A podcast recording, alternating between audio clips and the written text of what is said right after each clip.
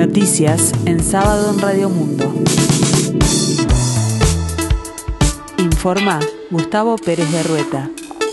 El tiempo se presenta frío en Montevideo y área metropolitana, cielo algo nuboso, 8 grados la temperatura, 95% el índice de humedad. A partir del lunes próximo, el servicio de orientación telefónica a mujeres en situación de violencia doméstica que responde por teléfono fijo al 0800 4141 y al asterisco 4141 desde celulares estará disponible las 24 horas del día los 365 días del año. La directora de InMujeres, Mónica Botero, informó a Montevideo Portal que el servicio funcionaba desde la hora 8 a la medianoche, de lunes a viernes, y los sábados, domingos y feriados de 8 a 20.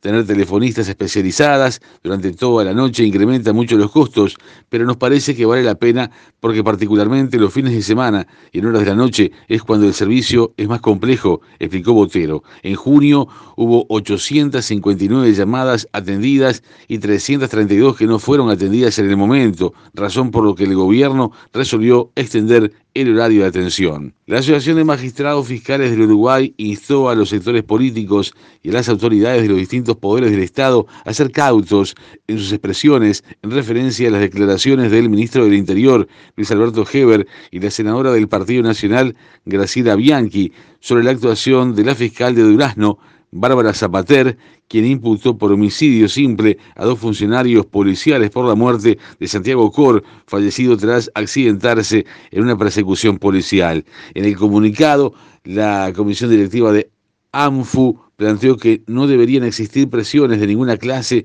sobre aquellos en los que recae la responsabilidad de acción penal y rechazó ataques personales por motivaciones ajenas a la función de los fiscales, sin nombrar los casos concretos.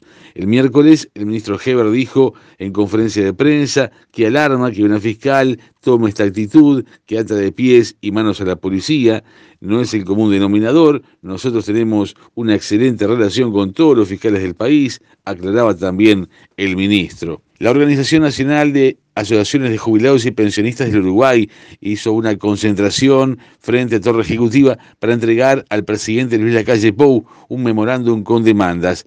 La organización exige que se ajusten en julio los montos de las jubilaciones y pensiones mínimas que paga el BPS. Con el ajuste de enero, las jubilaciones y pensiones más bajas tuvieron una caída de 1.8% con respecto a la inflación, según ONAJPU. Estas jubilaciones y pensiones, cuyo monto es de 14.853 pesos, alcanzan a unas 150.000 personas. ¿Quién puede vivir con 14.853 pesos? Decía uno de los carteles que portaron en la concentración. ONASPO además reclama que haya una subvención de las tarifas públicas y de supergas para los jubilados y pensionistas con montos mínimos, así como acceso a la vivienda, continuidad del Sistema Nacional de Cuidados, de la Operación Milagro y también del Plan Ibirapitá. También pide que la franja mínima del IAS, impuesto a la asistencia de la Seguridad Social, comience en una cifra más alta y tickets y órdenes sin cargo para atención en salud. La Intendencia de Montevideo definió paseos peatonales para los primeros dos sábados de cada mes. En las últimas horas se realizó el lanzamiento del eh, Paseo Centro y se anunció que habrá paseos peatonales por la 18 de julio los primeros dos sábados de cada mes. Esta medida entrará en vigencia a partir de agosto, los sábados 7 y 14. El horario de los paseos será de 12 a 17 horas. En el deporte, la selección uruguaya sub-20 intensifica los entrenamientos con el objetivo del sudamericano de la categoría que se disputará en Venezuela, aún con fecha definir, aunque se espera que sea sobre fin de año. Los futbolistas trabajan de lunes a miércoles en el complejo celeste y los jueves vuelven a sus clubes. En rugby, este sábado se mide en Gales, Argentina, a las 10 de la mañana, 10 de la mañana 30 minutos por ESPN. Se puede apreciar. En Fórmula 1 se destaca la clasificación del Gran Premio de Gran Bretaña. Va a las 12.30 horas por ESPN 3. Este domingo jugarán Uruguay-Chile por eliminatorias de rugby a la hora 16. Se puede apreciar por ESPN 2. Habrá más actividad en fútbol argentino con River Plate Colón a las 18 horas.